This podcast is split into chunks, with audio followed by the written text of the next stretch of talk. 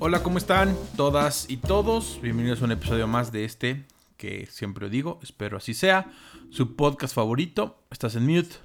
¿Cómo te va, mi estimado Manuel? ¿Cómo va todo? ¿Qué onda, Huguito? ¿Todo bien? Esperemos que todos estén bien. Y hoy estamos grabando el episodio 93 del viernes 11 de febrero. Em, una semana creo que con no tantas notas. Eh, está más ahorita pues mucha actividad deportiva.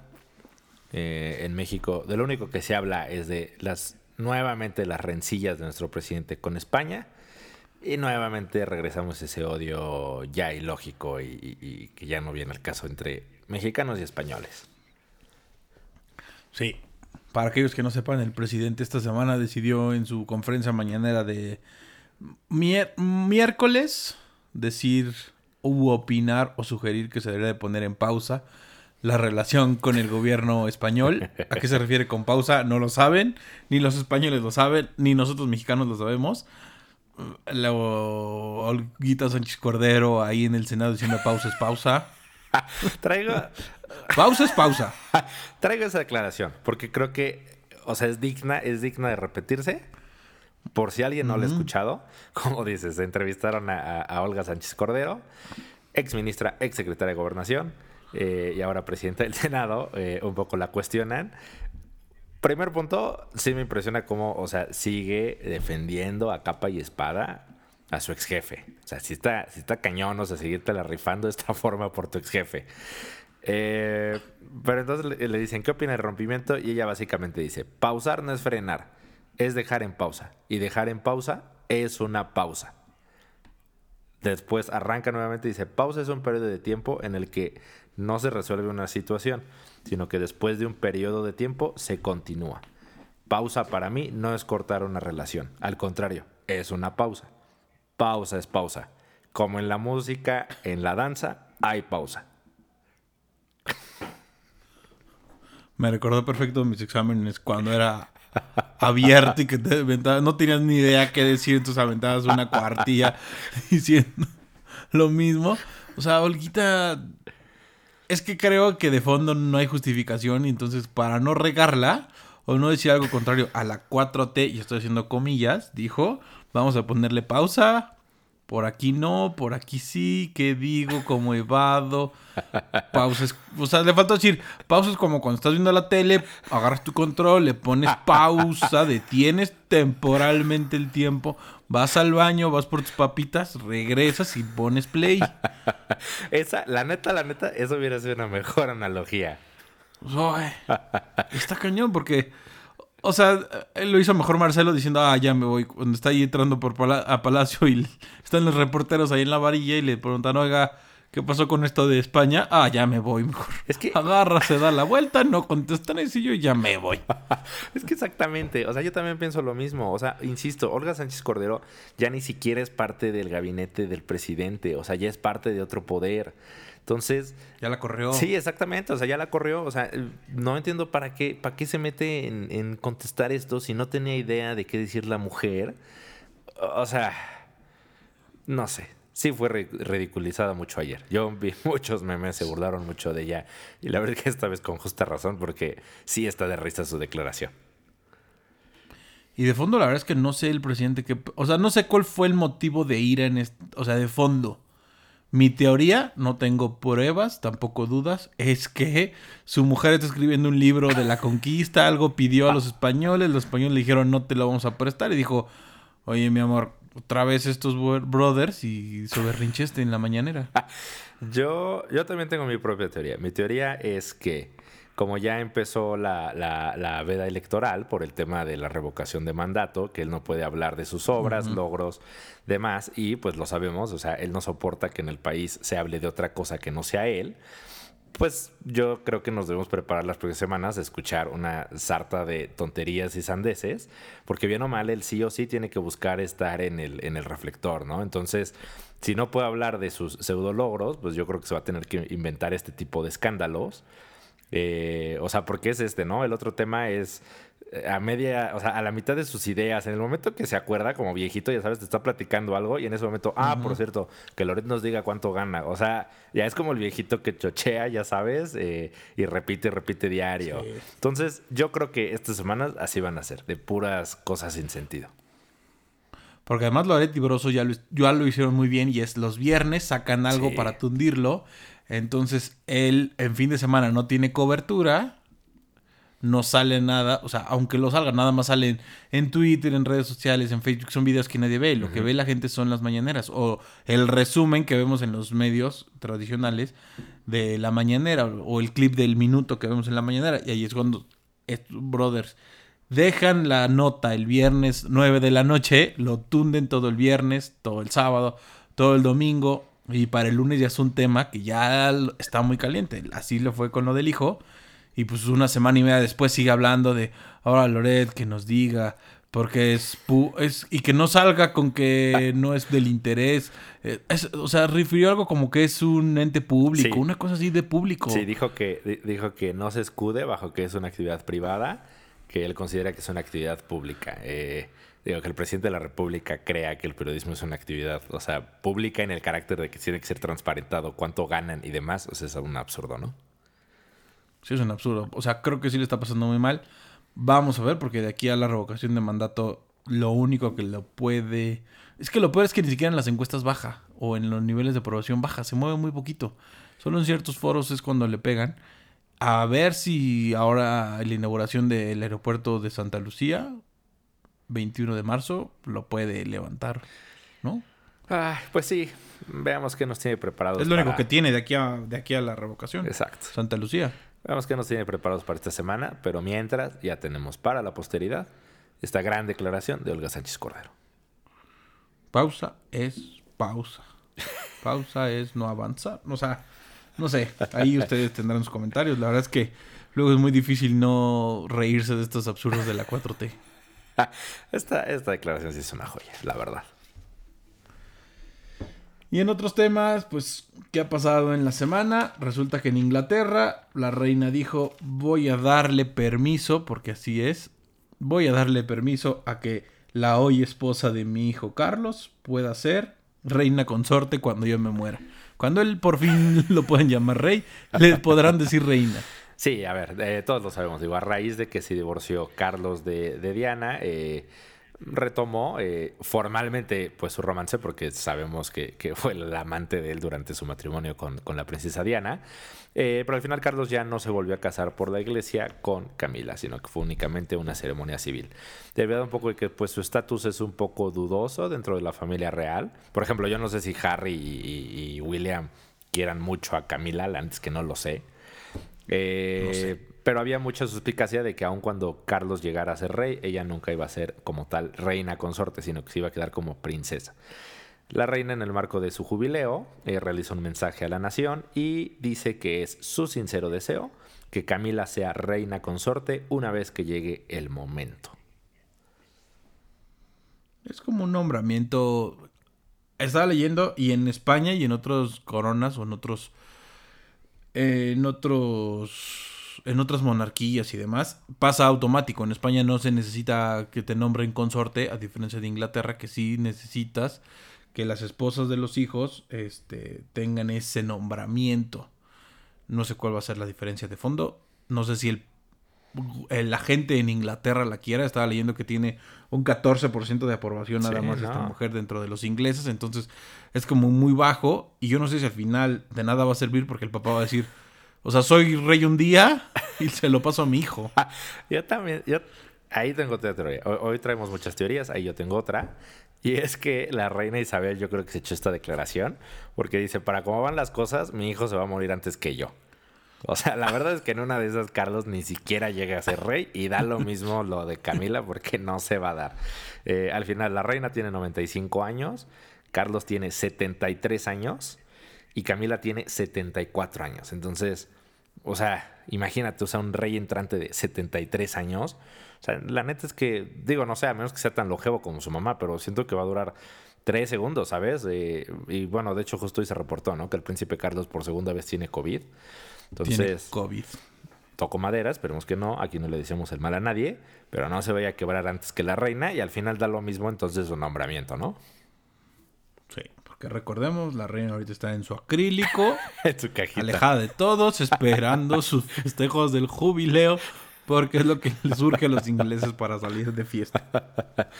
Sí, tal cual. Después de que su primer ministro se dieron cuenta que ha vivido de fiesta toda la fiesta. pandemia, eh, ya al, pueblo inglés le urge. Creo que incluso por eso ya están quitando todas las medidas. Es como un poco la forma en que el primer ministro se está congraciando con el pueblo de todos salgamos de fiesta. Eh, pero sí, pues la reina yo creo que sí está cuidadita y ahorita ni de chiste van a dejar que Carlos se acerque. Todo- todos los vacunados, hay que aclarar, ¿eh? Todos los vacunados, así que vacúnense. Hasta los ingleses ponen esas reglas. Todos los vacunados ya salgan. No usen cubrebocas y demás. Pero sí, la verdad es que de tema de reina consorte, no sé. Habrá que esperar a tu pregunta de si se llevan bien los hijos con Camila, la nueva temporada de Crown, porque ahí lo vamos a ver. Pues, Antes, ¿no? Sí, ojalá The Crown avance lo suficiente para, para poder ver Para- todos estos, este tipo de novelas. Y otro tema que también dio mucho revuelo en estos días y la verdad es que con mucho gusto es el lugar número 22 de Donovan Carrillo, este gimnasio, este patinador de, art- de artístico de las Olimpiadas de Beijing. Ya lo habíamos comentado la semana pasada. Empezaron las Olimpiadas de invierno en, Beijing 2022. Tres mexicanos teníamos representación ahí. El primero que iba a competir es Donovan Carrillo. Y la verdad es que lo hizo bastante bien, ilusionó, pasó a la final y dio su mejor esfuerzo. Sí, la verdad es que sí, muy bien. La verdad es que sí, muy bien. O es lo, lo único que puedo decir. Eh, Donovan Carrillo, de 22 años, eh, el día lunes compite en la primera en, la primera eliminatoria, que es lo que le llaman el programa corto. Ahí estaban compitiendo 30 patinadores. Eh, de esos 30, 24 pasaban a la final. Donovan quedó en el lugar 19 y el miércoles es cuando ya se realiza la final, lo que le llaman el programa largo, donde básicamente cada patinador pues saca sus mejores trucos, por decirlo así. Y ya en ese caso se suman las dos puntuaciones. Eh, él últimamente queda en el lugar 22. Eh, pero creo que aquí justo, o sea, lo más destacable es eso, o sea, la historia que tiene Do- Donovan Carrillo, o sea, sí, en las Olimpiadas o en ciertos deportes de, de las Olimpiadas de verano, o sea, siempre decimos que es todo un logro para los deportistas. En el caso de un deporte de invierno, o sea, sí esto sonaba a misión imposible. Si hace 10 años te hubieran dicho que su sueño era llegar a las Olimpiadas, sonaba imposible. Porque además, como él lo ha dicho, nació en Guadalajara, se tuvo que ir a León para poder practicar en una pista de estas que hay en centros comerciales. No crean que, porque sabemos que en México, a diferencia de en otros países, pues no hay esto de que los lagos que tenemos se congelan y entonces la gente sale a patinar, como es en Estados Unidos, Canadá, Europa. Esto no pasa aquí, entonces tienen que hacer el esfuerzo en este tipo de, de pistas que usualmente están en centros comerciales. En la Ciudad de México hay varios que todos están en centros comerciales. Entonces te ve lo que dices, tengo que practicar ahí, tengo que practicar intentando no pegarle a la gente que está patinando, porque pues al final es un negocio, no es como que, ah, se la vamos a cerrar a Donovan Carrillo. Es un esfuerzo, ya quisiéramos algunos que estábamos ser el lugar 22 a nivel mundial de en algo, y este güey lo es en este deporte que es tan difícil. La verdad es que es un logro único de él, de su entrenador, de su familia. Nada de que no vengan ahorita a leer que el gobierno o alguien más o un patrocinador y demás. Nadie. Él lo dijo que nadie. Él lo hizo solo. Y la verdad es que sí. Muy merecido. Tuvo ahí ciertos errores, caídas en- durante el desarrollo de estos cuatro minutos y medio.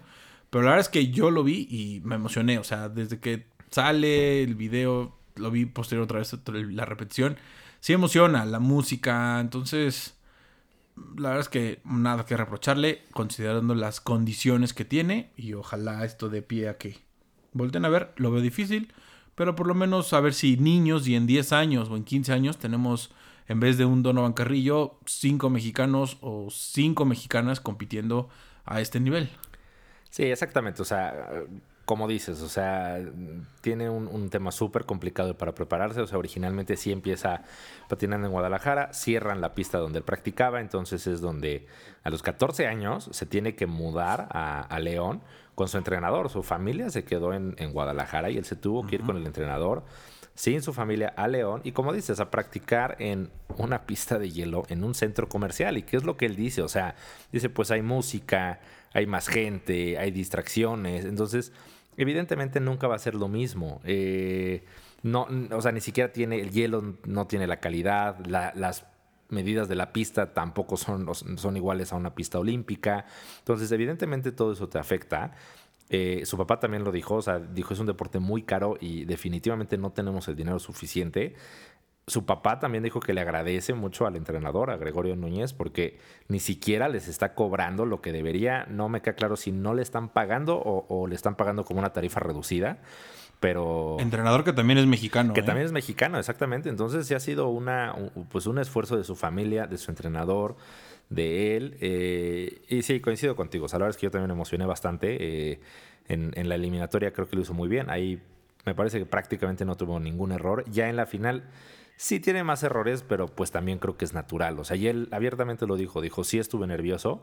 Y los comentaristas que estaban en la transmisión, tal cual lo dijeron. Dijeron, es que es obvio. Dijeron, la única forma de tú controlar tus nervios es yendo a estos eventos. Dijo, y tienes que ir a uno y a otro y a otro y a otro hasta que te acostumbras. Dijo, no hay forma de entrenarte a no tener nervios. Dijo, la única forma es, pues básicamente, foguearte en eventos. Y evidentemente, él no había tenido esa oportunidad. Entonces creo que sí, o sea, súper destacable y, como súper importante lo que él hace, porque pues sí demuestra, ¿no? Lo que puede hacer una persona cuando tiene ganas.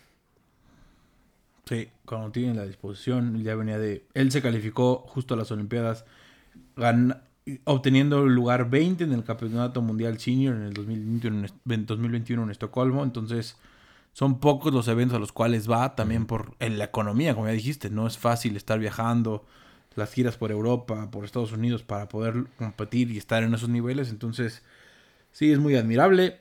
Felicidades y ojalá, repito, en unos años, sea en 4, en 8 o en 16 años que otra vez tengamos juegos veamos a más mexicanas y mexicanos a, ese nivel. Sí, sí, o sea, porque digo, competir, o sea, es evidente cuando te das cuenta por qué no puedes competir por una medalla, o sea, platicaban un poco la historia de otros patinadores y pues muchos de los que están en primeros lugares, por ejemplo, había un canadiense que vive en Alaska, eh, tuvo ahí un tema con sus viajes, etcétera, pero el punto era que tiene una pista privada en su casa en, en Alaska, entonces dijo, bueno, mientras no pudo viajar, pues se quedó practicando en su pista privada y varios mencionaron que tienen pistas privadas en sus casas. Entonces imagínate eso a entrenar en un centro comercial entre el niño, ya sabes, con el trineito para no caerse. Con el pingüinito ese que les dan ahora para irse empujando. Exacto, exacto. El, que... el típico güey que se siente que va en chinga patinando en, la, en el hielo. Exacto. O sea, imagínate entrenar para unas Olimpiadas en ese ambiente. O sea, sí está cañón. Sí. Sí, exacto. Con la señora gordita cayéndose a tu lado, no. Con música de los ochentas, ya sabes, para ponerle ambiente a la pista. Hasta la madre en el buen fin, porque todo el mundo fue. sí, sí, sí, sí, la verdad es que complicado, pero repito, admirable. Y desde aquí mandamos una felicitación al buen Donovan Carrillo. Sí, la verdad es que sí. Otro tema que también salió esta semana y por fin se dieron a conocer las nominaciones a los premios de la Academia, los premios Oscar, que se van a entregar el próximo 27 de marzo, como de costumbre en Los Ángeles. Va a ser presencial, fiesta y todo. Parece que después de la primavera o la entrada de la primavera, Omicron ya no va a ser rival para este tipo de eventos o complicación para este tipo de eventos, lo cual me da mucho gusto. Salieron nominaciones, la verdad es que no nos vamos a clavar tanto, solamente es como que empiecen a ver porque muchas están, a diferencia de otros años, ya en nuestra casa, eh, si tienen la plataforma o si pones un esfuerzo para obtener estas plataformas que ya hemos dicho, porque ya están al alcance de todos, la gran mayoría. que nos vamos en orden, ¿por qué? Mejor película empezamos, ¿no? Sí, por mejor película tenemos, a ver, Belfast, ¿esa te suena a ti? Eh, escuché ya de qué se trata y escuché varias opiniones, solo está la renta, todavía no está disponible es un niño que tiene ahí, justamente es esta ciudad, la capital de, Irlanda, entonces está ahí, está interesante. Parece, dicen que es una película sumamente bonita, entonces sí la quiero ver. Está solamente para renta, ya la puedes rentar. Ok, después Coda, que esa, la única referencia que tengo es que Eugenio Derbez sale en ella. Sí, Esa tampoco la he visto. Parece que es. Parece que es Billy Elliot nuevo y en otro tema. O sea, parece que está prácticamente es una copia de Billy Elliot, ¿ya sabes? En Pero ahora en el canto y, con deficiencia visual, una cosa así. Entonces, o sea, pero esta sí la pueden ya encontrar en Apple, en Apple Plus o en Apple TV. Ok, ok, ok. Después, Don't Look Up, que esta película es de Leonardo DiCaprio, Jennifer Lawrence. Está en Netflix y pues básicamente es una sátira, ¿no? De, la respuesta del mundo ante la, la pandemia. Lo que hace es una sátira de qué pasaría si un día se dan cuenta que va a caer un meteorito. Y pues más allá precisamente de lo que estamos acostumbrados con Armageddon, etcétera, ridiculiza, ¿no? Es la típica sátira norteamericana de cómo reaccionaría gobierno, población, empresas, o sea, la verdad es que le da a todo mundo. Está buena, creo que tiene cierto tipo de humor. No sé si es para todo mundo, a mí me gustó, pero no sé si es para todo mundo porque sí es un humor muy ácido gringo, ¿no? Sí. Lo que está bueno es que sea una comedia, por Sí. tal cual una comedia, y que esté nominada una comedia a, nivel mejor película. La verdad es que sí. A mí, a mí me gustó bastante. Este, además tiene muy buen elenco. Meryl Streep haciéndola de presidenta no tiene... O sea, lo hace cañón. Su hijo, todo lo que le pasa es la relación de ella con su hijo. Entonces, está cañón. Esta ya la pueden ver. Esta ya está en Netflix, y- Netflix. Y, Netflix otra vez ahí metiéndose. Drive My Car, de este que tienes. Esta sí no tengo nada y entiendo que todavía no está para verse acá. Ok. Después tenemos Dune, que esta película ya está en HBO Max y que básicamente, pues como está definida, es la famosa ópera espacial, ¿no? Es un poco bajo el mismo concepto de Star Wars, digamos, por tratar de asimilarlo a algo. Es una ópera espacial. Tiene también bastante buen elenco. Tiene, tiene este, que es Timothy Chalamet, que, que todo el mundo adora. eh, Zendaya, eh, Oscar Isaac. Que todo el mundo adora a Zendaya ahora. Exactamente, que Zendaya también a todo el mundo adora. Es Zendaya. Entonces, eh, yo no la he visto, sí la quiero ver, pero es una película larga, dura dos horas 40 más o menos. Pero sí Casi he leído tres, buenas cosas. En teoría va a ser una serie de películas y, y parece que sí está buena. Entonces, la verdad es que esa sí ya la pueden ver si tienen HBO Max. Yo ya la vi. Me gustó bastante. Si es una trilogía, eh, entonces como la relación... O sea, sin decir muchos spoilers, hijo de lo que está pasando en esto, que son unas dunas y un país como que un planeta lleno de dunas. Entonces es una visión muy, muy, muy futurista y bastante interesante. Véanla. La verdad es que está buena. Véanla por partes. Eso es lo, lo que ya recomiendo. Agárrense hora 20, hora 20 y véanla. Está buena. Después está King Richard. Esta película está en HBO Max también, ¿no? Ya está ahí. Eh, Sí, HBO Max. Y básicamente es la historia del papá y de Venus y Serena Williams. Eh, explica un poco la niñez de ellas y cómo es que ellas llegan pues a ser tenistas profesionales. El personaje principal es el papá, que está interpretado por Will Smith. Y la verdad es que una buena película, ¿eh? También. O sea, este tipo de biografías me gustan y esta en especial creo que está bastante buena.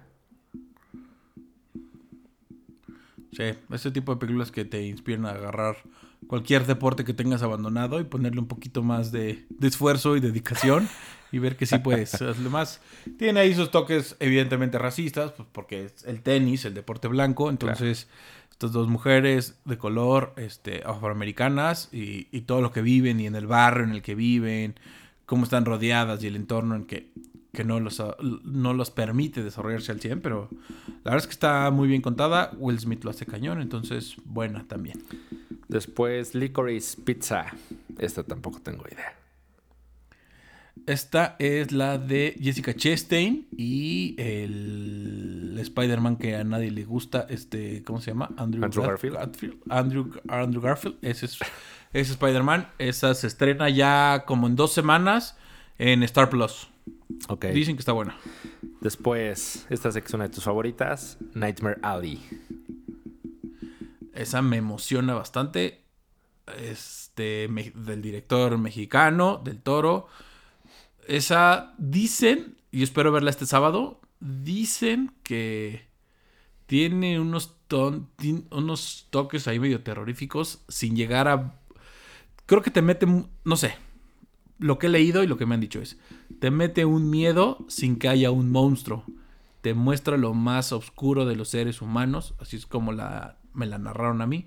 Entonces, yo espero verla el fin de semana porque dicen que está cañona. También larga, que dura más de dos horas y media. Sí, yo leí algo parecido también eh, de Nightmare Alley, que dice, bueno, Guillermo el Toro ya nos tiene muy, muy acostumbrados a este tema de los monstruos. Dice, y esta película, eh, sale Bradley Cooper, no me acuerdo quiénes más salen, pero digamos, o sea, lo que decían es, el monstruo no es ninguno de sus personajes, sino la situación o el entorno es, o sea, la película per se es el monstruo. Entonces, dicen que justamente es como otro tipo de terror el que, el que mete en esta, en esta película Guillermo del Toro. Eh, y bueno, creo que las de él sí son garantía. O sea, la verdad es que solo por ser de él, o sea, yo la quiero ver, la verdad. Sí, la verdad que sí. Sí se me antoja bastante. Mucho. Espero verla el sábado. Después tenemos The Power of the Dog. Esta ya la habíamos mencionado. Está en Netflix. Benedict Cumberbatch. Una historia en el medio oeste. Eh, creo que el concepto de fondo, ya que la ves toda, está interesante la historia. Pero híjole, está lenta como ella sola. O sea, yo la vi un día que estaba cansado, la verdad, un, sábado. Me quedaba dormido, despertaba y, abría los ojos y veía que iba en lo mismo. Me volví a dormir, despertaba y seguía en lo mismo. Entonces, bastante complicada. Sí. sí, es una película que les puedo decir, si traen ganas de dormir profundo, véanla. Pero está, o sea, no sé, lo comentamos tú y yo aparte. O sea puede que gane y puede que gane un chorro de cosas porque además está súper nominada. Esta ya está en Netflix, ustedes la pueden ver en Netflix. Y no quiero ser la típica persona de, güey, es que no viste esto que nos inspira y que la directora te está diciendo y no sé qué. Tiene unas este, tomas este, como muy panorámicas y muy visuales. Y, y, sin ser el spoiler de él, por qué es el poder del perro ahí en las colinas y demás. Entonces, tiene ahí su parte de doble sentido, doble no este tema de la homosexualidad, muy reprimida, pues también es el viejo este, entonces, ay, no sé, véanla, que cada quien haga su, opinión y ahí sí no me voy a trepar. A mí de fondo no me gusta, o sea, puedo decir que es una película que no voy a volver a ver en un corto plazo, en un corto tiempo. Sí, yo definitivamente no la volvería a ver. Y la última nominada es West Side Story, Amor sin Barreras. Eh, de este igual, ya lo habíamos mencionado. Digo, creo que por sí solo todo el mundo sabe que es Amor sin Barreras. Simplemente es un remake que hace Steven Spielberg. Él quería hacer un musical desde hace muchísimos años. Nunca en su carrera había dirigido uno. Finalmente dirige este. Eh, lo que escucho es que es una buena historia. Dice, a pesar pues, de que todo el mundo ya relativamente sabe qué es lo que pasa, conoce las canciones. Dice, está bien ejecutado. De alguna forma justifica el que se haya hecho nuevamente. Una parte importante que, imprimió Steven Spielberg fue que todos los papeles, porque recordemos que pues habla de la comunidad latina en, Nueva York, sí se aseguró que todos tenían que tener cierta pues herencia o, algo relacionado con los latinos. O sea, no, no hacer el casting del típico gringo güero en el papel del puertorriqueño, ¿sabes? y le ponemos un tatuaje en el brazo y ya es latino. Exactamente, ya se vuelve un delincuente. un paliacate en la frente, un tatuaje y es latino. ¿No? Ese típico cliché. Y esas son todas las películas nominadas al Oscar. Sí, la mayoría, como ya dijimos, la mayoría la pueden ver. Se supone que White Side Story ya llega en 20 días a HBO Max, entonces podrán verla antes de los Oscars sin, sin, tener que ir al cine. Y creo que vamos rápido. Mejor dirección, Kenneth Braga, Belfast, ya hablamos de esa película. Rishu Gamamichi, Drive My Car. No tengo referencia de esa, ¿tú sí? No. Paul Thomas Anderson, la de Liquor Pizza, que ya, ya hablamos también. Jane Campion, es mujer. También El Poder del Perro. Parece que, parece que puede ser la favorita y sobre todo por este tema de género, que ahí no sé si sí o si no, la mujer. Y evidentemente Steven Spielberg por Wait Story, Amor sin Barreras.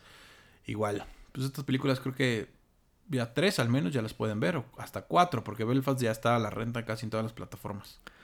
Sí, y bueno, mejor actor, Javier Bardem, Bing de Ricardos, esta ya está en Amazon y básicamente es pues la historia y el fenómeno que representó la serie de I Love Lucy en Estados Unidos.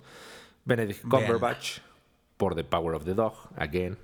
Andrew Garfield, Tic Tic Boom, que esta es, eh, esta ya la pueden ver en Netflix, la historia del el creador del musical Rent bastante buena y Andrew Garfield sí, la verdad creo que lo hace muy bien.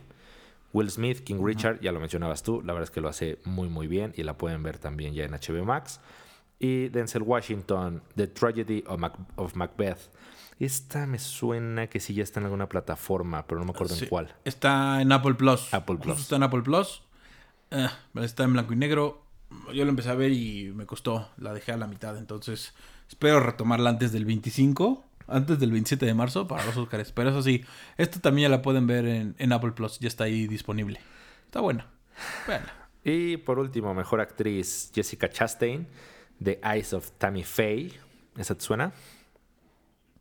Eh, sí, pero no la quiero confundir con otra. Entonces prefiero hasta no verla comentar. Olivia Colman, The Lost Daughter. Esta tampoco la he visto. Esa ya está. Está. Esa creo que está en HBO Max. No, esta está en Netflix. Estaba ahí ya medio perdida. Está en Netflix, La hija oscura. Penélope Cruz, Parallel Mothers. Esa no la he visto. Lo único que puedo decir es que ella y su marido están nominados para mejor actor y mejor actriz. Sí, ese fue un dato histórico. Que, que, sí, una, pareja de esposos están nominados ambos al mismo tiempo para mejor actor y actriz. Y creo que es la cuarta nominación de cada uno de ellos, además. Eh, Nicole Kidman, Victor Ricardos, la misma que ya mencionábamos de I Love Lucy. Y la quinta nominada, Kristen Stewart, Spencer, que básicamente es la historia de la princesa Diana. Últimamente se han hecho muchas películas de esto, esta es una de ellas. Eh, ya estuvo en el cine, me parece que ya estuvo en el cine. Ya. Y lo que yo he leído es... Ah, está dividida la opinión. O sea, hay gente que ama sin control a Kristen Stewart y decían que sí o sí tenía que estar nominada. Hay quien dice que pues es Kristen Stewart siendo Kristen Stewart, que ya sabemos que hace su carita de algo huele feo aquí. Eh, entonces no lo sé. Sí me llama la atención verla. Ustedes lo saben, me gusta la realeza inglesa, pero la verdad es que no la he visto. Dicen que es lenta como la chingada, ¿eh? Dicen que es una película lenta, difícil. O sea, que nos muestra una Diana medio ahí complicada, sus problemas de alimenticios y demás, y un poquillo de lo que era. Dicen que es una película difícil. A mí no se me antoja tanto. no, esa sí no, la, la voy a descartar. bueno, cuando esté en plataformas, que a lo mejor por el tiempo todavía da tiempo a que esté antes del Oscar, yo creo que va a estar a tiempo antes en, al menos en Cinépolis o en alguna la renta. Eh, la verdad es que sí, sí tengo intención de verla. Eh, y fuera de eso, la verdad es que no vamos a entrar evidentemente en todas las categorías. Eh, película animada, que esa pues siempre nos llama la atención, está Encanto. Que la verdad es que sí puedo decir que es una película que me gustó mucho. La música, eh, me gustó mucho que la hace este Manuel Miranda, que, sí creo que es súper dotado ese, ese, güey para todo lo que es música.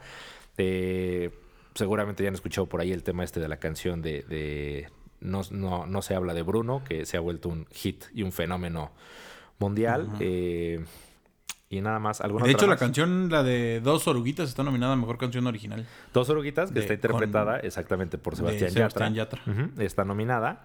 Buena canción. La verdad es que a mí las canciones me han gustado mucho. O sea, ya llevo un par de semanas que trabajo con la música de Encanto.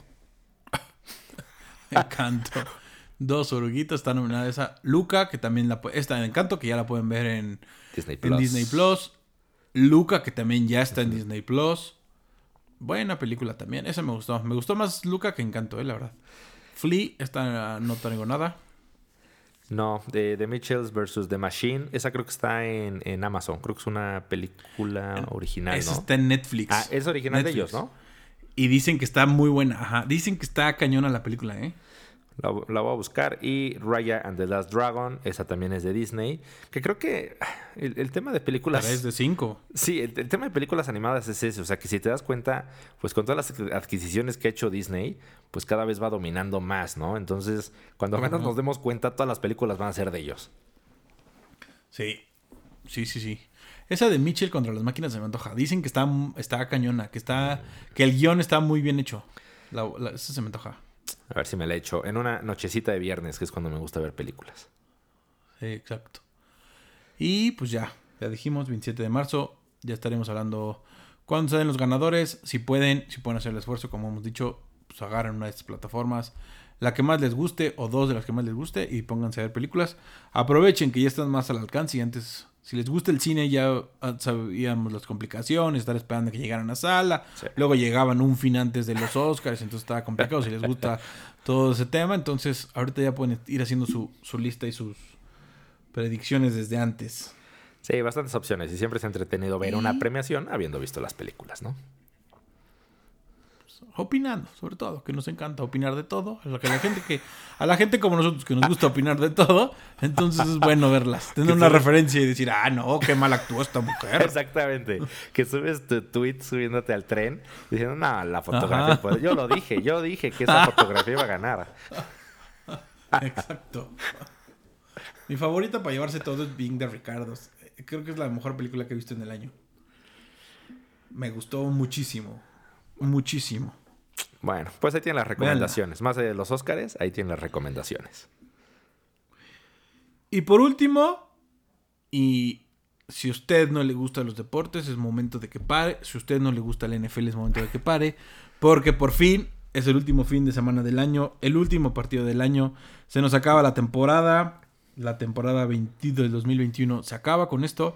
Es el fin de semana más esperado para muchos. El fin de semana del Super Bowl.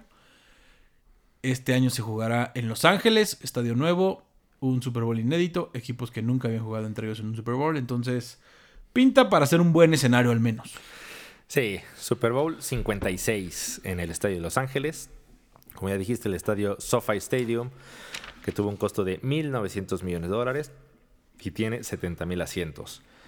Y se enfrentarán Los Ángeles Rams contra Cincinnati Bengals, que aquí dato curioso, y, y pues lo mencionamos hace un año, es Nunca un equipo de la NFL había jugado y, bueno, evidentemente ganado un Super Bowl en su, en su propio estadio. El año pasado rompe esa maldición Tom Brady. Y tal cual, pareciera que como si fuera un hechizo, lo rompe y al siguiente año entonces llegan nuevamente el equipo local, que en este caso Los Ángeles Rams, a jugar en su estadio. Los Rams han jugado cuatro veces el Super Bowl, Cincinnati lo ha jugado tres veces y únicamente Rams lo ha ganado en una ocasión. Cincinnati sigue sin campeonatos. Que irónicamente para este juego los Bengals son administrativamente local. Ellos son locales, ¿no? Entonces ellos salen a jugar de... Ellos eligen primero el uniforme y eligieron blanco. Entonces, irónico que los Rams jugando en su estadio sean el visitante para efectos del partido.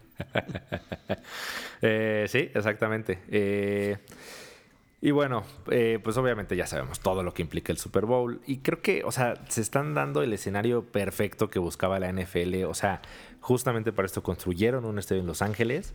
Llega el equipo local de Los Ángeles. O sea, si han visto la NFL, lo han visto a lo largo de la temporada. Es lo que quería. O sea, en cada partido enfocan a aquí está Leonardo DiCaprio, aquí está Magic Johnson, aquí están mil estrellas por todo el estadio. Y esto nos lleva a cuánto cuesta ir al Super Bowl. Actualmente el precio del boleto más barato está alrededor de unos 73 mil, 75 mil pesos. Qué dato curioso, a lo largo de la semana el precio ha ido bajando. Contrario a lo que a veces pasa, que va subiendo, ha ido bajando. Andaba alrededor que de unos 100 mil cuando, cuando ya se define y ha ido bajando el ah, ah. precio había hasta en general, o sea, general, no, no general porque es numerado, evidentemente, no creen que hay parrado hasta arriba y llegue, el primero que llegue agarra el lugar, no es la Plaza de Toros, está numerado, pero ya las últimas filas está, empezaron hasta en 150 mil, 160 mil pesos.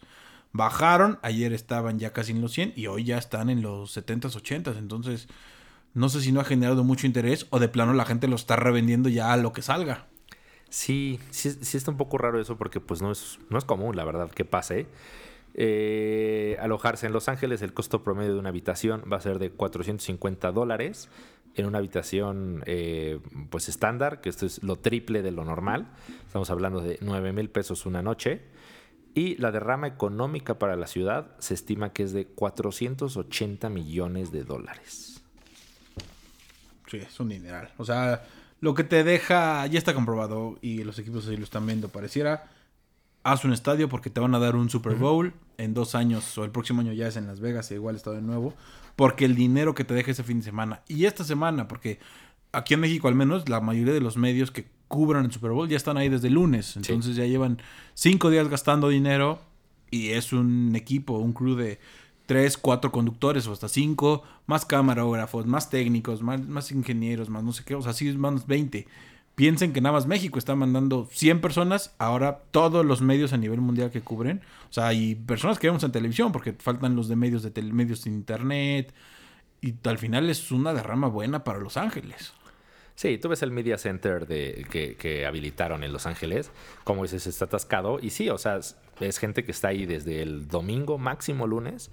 Todos llegan y se tienen que quedar toda la semana a cubrir los diferentes eventos. Eh, y sí, no es la fórmula. O sea, la fórmula de tener un Super Bowl es tú construyes un nuevo estadio y la NFL en dos, tres años después de que se haya terminado de construir te va a dar el Super Bowl. Ya es casi, casi una fórmula y bien o mal una fórmula que pues ha funcionado para ambos lados. O sea, la NFL con esto pues está promoviendo que haya estadios de un altísimo nivel por todo el país. Sí, ya es un, o es una locura los estadios que tienen ya. O sea, este estadio ya fui sí me parece una bestialidad. Ya hablamos en su momento de la pantalla que tiene al centro doble curva completamente circular por ambos lados unas imágenes de una calidad entonces sí es una locura lo que vale ese estadio y este, y de fondo, pues esperemos sea. Esperemos sea un buen juego y sea un buen show. Sí, que es al final lo que es, es un show. Exactamente. Parece que va a ser un juego ofensivo. Los dos equipos han sido bastante ofensivos, equipos de muchos puntos. Se espera que así sea. Eh, y llegamos al punto que le gusta a Huguito Ríos, que es las apuestas. Y lo que se está reportando es que el valor, o la, más bien la cantidad de dinero que se va a mover en alrededor del Super Bowl en apuestas legales es 4.500 millones de dólares alrededor de ese partido. Ah, qué locura. Es que además los gringos ya, o sea, ya lo mencionamos el año pasado, te dan la opción de apostar a, lo que quieras, así se te ocurra, lo que sea, lo que sea, hay una apuesta. Desde Janet Jackson, acordémonos de si va a haber un pezón en televisión o no, hay una apuesta de eso. Entonces, hay de todo, hasta lo que no quieras lo puedes apostar. Eh, sí, de acuerdo. Eh, y a ver, dinos, ¿cuáles son los... Eh, los más importantes que has visto, o los más interesantes que has visto para apostar? Mira, independientemente de ganar, perder y demás, no más interesantes, pero este tipo de cosas que, que luego a la gente le interesan. Caro Cruz, ¿no? ¿Quién, ¿Qué cae en el. ¿Qué cae para el volado del juego inicial? Caro Cruz, esa la verdad es que esta pareja, gane quien gane, está menos 110, es decir, tienes que poner 110 pesos para ganar 100. Esta la verdad es que no, no tiene tanto tema. Esta me interesó. Total de goles de campo, más de 3, menos 115. Esa no la veo tan improbable y, le están apostando que va a haber más. Considerando que el pateador de Bengals es una maravilla y gracias a, gracias a él casi casi los Bengals están en este juego. Entonces, por lo menos se va a aventar dos de 45 yardas. Sí, sí, seguro. Esa, esa es una buena apuesta, como dices, se ve bastante factible. Y estas que, como saben, al final del juego se nombra el jugador más valioso o el MVP del partido. Estas están buenas porque pagan bastante. El que menos paga es Matthew Stafford, coreback de, los Rams, más 118. No creo que se lo den a Stafford, pero él paga más 118. Joe Burrow, coreback de los Bengals, más 229. Son los dos que menos pagan, porque de ahí nos vamos a Cooper Cup, este receptor que este año lo ganó todo, más 506. O sea, con 100 pesos te ganas 506 pesitos. No está mal. Ahí ya se varinca y ahí dirás si tú le quieres meter, Manuel. Llamar Chase, este receptor novato de los Bengals, más 1322. Con 100 pesos te paga 1322. Pues no está nada mal. O sea, como dices, o sea, siempre los corebacks, pues lo típico es que el coreback del equipo ganador es el más fácil y es el más probable que se lo lleve. No lo sé. Yo siento, y no, sé si traigas por ahí el dato, pero quien siento que podría ser es de los Rams, Aaron Donald. O sea, siento que es... uno de los defensivos puede ser, no es el típico, pero creo que puede ser quien se lleve el, jugador más valioso. Aaron Donald paga lo mismo, más 1322 por ser MVP del juego. Esa no está nada mal. No. De ahí, si quieren al muy querido y muy odiado OBJ o del Beckham Jr., más 1721. Y ya el último que traigo es el corredor este de los Bengals, Joe Mixon, más 1773. Puede ser también esa. Pagan bastante bien ya esas, esas lejanas y, poco probables, pero en una de esas. Exacto. Siempre sientes en una de esas y ya te sale un buen fin de semana. Para que puedas festejar el 14 el lunes. Exacto, para que el lunes en medio de, su cruda pueda festejar o al menos tengan un regalo preparado para disculparse por la que se hayan puesto el día anterior. Ajá. Y de ahí pues ya nos vamos a las clásicas. La línea se está, está moviéndose mucho entre Rams. Algunos lo traen en menos 3, menos 3 y medio, otros menos 4. Es decir, los favoritos son los Rams. La localía, usualmente la localía en la NFL son 3 puntos. De, saque un local te dan menos 3. Y en este caso los Rams están en algunos puntos, como ya dijimos, menos 3 y medio o menos 4. Es decir, que tiene que ganar por más de 4 puntos, 3 y medio puntos para que tú ganes. Y eso te paga menos 112. Entonces, versus Bengals más 4 y medio está menos 115. Entonces, parece que, según las apuestas, va a ser un Super Bowl cerrado. Sí, eso pareciera. De las apuestas, eso pareciera que es un Super Bowl cerrado. No hay, como dices, una clara ventaja para algún equipo. O sea, sí se cree últimamente que Rams, uno, es el local y dos, es mejor equipo. O sea, es un equipo más completo a la ofensiva, a la defensiva. Un equipo mucho más preparado, con más experiencia. Al final, Joe Burrow es su segundo año, es su primer temporada completa. Porque el año pasado jugó media temporada cuando le tronaron la rodilla. Entonces, eh, pues pareciera que eso apunta a que Rams es el favorito, pero creo que se puede dar una sorpresa. Si usted quiere decir, ah, no, no me importa los puntos, no sé, eso, no entiendo eso de más 3 menos 3. Los Bengals a ganar están más 178 y justamente los locales, los Rams, están menos 212 a ganar. Entonces, sí tiene ahí su lado que sí se voltea ya en esa parte. O sea, tienes que arriesgar más lana para poder ganar tus 100 pesitos. Pues sí, habrá que ver qué pasa. ¿Y cuál sería tu predicción de Super Bowl? Yo tengo a los Rams ganando un 23 por 7, 21, 22, 23, 24, 25, 26, un 27-24. Ok, y yo creo que se lo puede llevar Cincinnati y yo diría que se lo lleva un 30-27. Eh. A ver. ambos estamos diciendo que son tres puntos. A ver quién. O sea, ya en puntos no, va a ser porque los, ambos estamos diciendo tres puntos de diferencia. Ahora va a ser quién gana, el local o el visitante. Ya veremos, lo reportaremos la próxima semana. Y para terminar nuestra sección de deportes y NFL. Eh, hace unas horas, jueves por la noche, se realiza una ceremonia llamada NFL Honors, que es donde la NFL entrega los premios a diferentes categorías de los jugadores más relevantes de la temporada. Eh, ¿Con cuál quieres empezar? Por mí, mejor el defensivo del año. TJ Watt. El orgullo de los Steelers Pittsburgh. El defensivo del año, por fin se lo dieron. Es el jugador con más sacks en todo el año. Para que no lo conocen, número 90 de los Pittsburgh Steelers. La verdad es que fue buen año. Se, al menos hizo todo lo que pudo para, para eso. Entonces, récord de sacks en el año. Entonces, bien merecido. Sí, fue un buen año. La verdad es que, o sea, muy cantado, que, era evidente para él. El mejor ofensivo del año se lo lleva Cooper Cup, receptor de eh, Los Ángeles Rams, precisamente y que sí ha sido evidente. O sea, como jugador ofensivo ha hecho pedazos a cualquier equipo contra el, que ha jugado. No hay forma de pararlo, no hay forma de cubrirlo. Corre a toda velocidad y pues justamente ahorita que lo unieron a Matthew Stafford, o sea, ha sido imposible pararlo y sí ha sido una pieza súper importante de que Rams esté donde está. Ah, que mira, aquí unos datos que me guardé, que ahorita te voy a decir del Super Bowl. Cooper, Cooper Cup, quinto jugador en ser líder es quinto jugador en ser líder de yardas por recepción, pases por recepción de touchdown y yardas. Pero es el único que ha llegado a jugar un Super Bowl con esos récords. O sea, es como la triple corona en el béisbol. Líder de recepciones, recepción de touchdown y yardas, pero el único que ha llegado a jugar un Super Bowl. Sí. Entonces, a ver, a ver si se cumple el sueño. A ver si se le cumple. Y bueno, por su lado hay ofensivo novato del año, defensivo novato del año. En este caso, el defensivo novato del año es el que yo esperaba.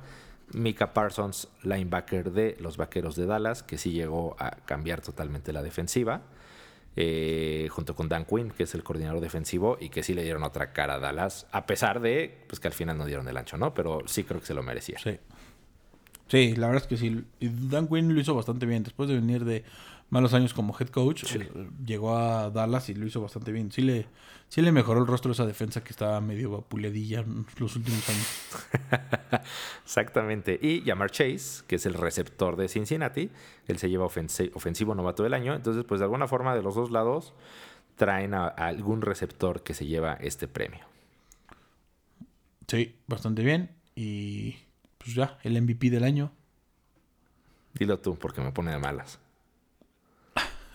Aaron Rodgers, los ya votaron. Eh, consideren que se votan únicamente los 18 juegos de temporada regular. No, los playoffs ya no tienen nada que ver en estas votaciones. Antes de los playoffs ya son estas votaciones. Entonces, la NFL y sus miembros y todos los votantes decidieron que el jugador más valioso de este año iba a ser Aaron Rodgers, coreback de los Green Bay Packers. No sabemos si va a ser su último año con este equipo después de sus múltiples berrinches. Yo creo que sí, pero back to back porque el año pasado también fue MVP. Pues sí. Se lo llevaron Rogers, eh, mucho a lo largo del año estuvieron hablando de que es el mejor quarterback, ya lo hemos mencionado en otros programas justamente cuando hablamos de Tom Brady.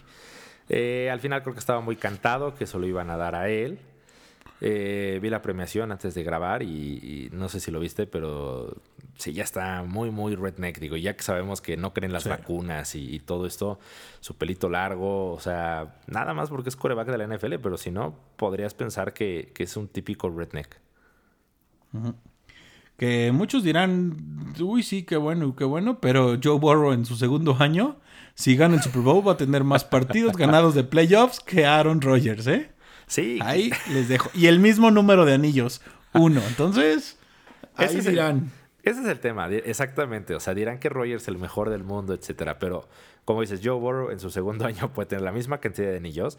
Y creo que por el otro lado también, Matthew Stafford, que toda la vida se burlaron de él. O sea, al final, pues jugó en Detroit, un equipo que nunca ha sido exitoso. Toda la vida se burlaron de Matthew Stafford. Y el domingo puede quedar empatado con Aaron Rodgers en el número de anillos que tienen. Entonces, bla, bla, bla, mucha carrera, mucho equipo. Al final los dos tendrían un anillo. Ajá que es justamente de esos datos que tenemos primera ronda, es la segunda ocasión en un Super Bowl, eso se me fue decir, que dos corebacks seleccionados como pick uno de todas juegan un Super Bowl. La vez pasada fue reciente, Manning contra Newton, que ya sabemos el resultado, pero es la primera vez, Joe Burrow pick uno de toda la, NFL y Matthew Stafford en su año, en 2016 creo que fue, 2016, sí, 2016 fue elegido, entonces esperemos Nunca, es la segunda vez que pasa, entonces a ver qué. A ver qué. Pero sí, si Joe Burrow gana, va a tener más partidos de playoffs ganados que Rogers y el mismo número de anillos. Entonces, no sé, para toda esa gente que lo defiende y ay, es el mejor y vean los pases y es que nunca ha tenido equipo y la chingada. Yo vi a Burrow contra Titanes teniendo nueve sacks y el güey se paraba y se aventaba el equipo al hombro y ponía los pases donde tenía que ponerlos. Entonces, Ahí ustedes dirán. Sí, la verdad es que sí. Eh, entonces, bueno, pues básicamente esos fueron los jugadores premiados previo al Super Bowl y el anuncio del comisionado que es un hecho, se confirma. La NFL regresa a México en noviembre y ya prácticamente se sabe, ¿no? No ha sido oficial, pero ya se sabe que es San Francisco contra los Cardenales de Arizona. Sí, la verdad que va a ser buen juego. Equipos que... Equipos de misma misma división. Este. Que una buena rivalidad. Equipos. A ver, a ver si. Con qué coreback viene San Francisco. A ver con qué coreback viene Arizona, porque ya parece que dejó de seguir Kyle Murray a todos, en sus redes sociales, a todas las cuentas de Arizona. Entonces, y eso que como ya sabemos que hoy en día es señal de que estoy peleado contigo y entonces ya no somos amigos. Entonces, eso lo acaba de hacer en días pasados. Entonces falta que Arizona haga un trade. Se dice que no puede ser Pittsburgh. No lo sé. A ver. A ver dónde termina Carly Murray. Pareciera, pareciera que le dijo córtalas al equipo, ¿no? O sea, sí, sí se comportan, ¿no? Como, como niños de secundaria. O sea, ya no quieres algo, entonces los dejas de seguir en Instagram. Es la respuesta clara. Pues sí. A ver qué pasa. Este, disfrútenlo. La verdad es que último, como ya empezamos a decir, último fin de semana del año. Este, a ver qué pasa también el show del medio tiempo. Este año van a haber muchos raperos. Kendrick Lamar, Snoop Dogg, eh, Eminem. Eminem. Es- esperemos. Doctor Dre. No sé. Dr. Dre. No sé. Yo espero que para el show del medio tiempo ya esté medio oscuro el estadio. ya sea, se permita que den más luces y demás y que sea algo mejor que el año pasado con The Weeknd que, que a muchos desilusionó. Sí, habrá que ver si, si el show mejora. Este año, pues ya, ahora sí, estadio lleno, el ambiente nuevamente a todo. Probablemente ayude. Y pues sí, festejen, pásenla bien. Es un buen pretexto para hacer algo en domingo, comida gringa, tomar cerveza o lo que ustedes prefieran y pasarla bien. Último partido de la temporada de este año. Y de aquí a septiembre, siete mesecitos sin juegos. Y pues ya, se cumplió con la agenda. ¿Algo más, mi estimado Manuel? Nada más, pasen un, de- un buen fin de semana, aprovechen estos pretextos que tenemos para festejar y hacer algo distinto. Y vean una película también. Váyanse preparando para los Oscar. Pues listo. Un abrazo a todos. Gracias por escucharnos como siempre. Gracias, gracias por tomarse el tiempo y escuchar este programa. Esperemos les siga gustando. Y cuídense mucho. Un abrazo. Buen fin de semana a todos. Chao. Bye.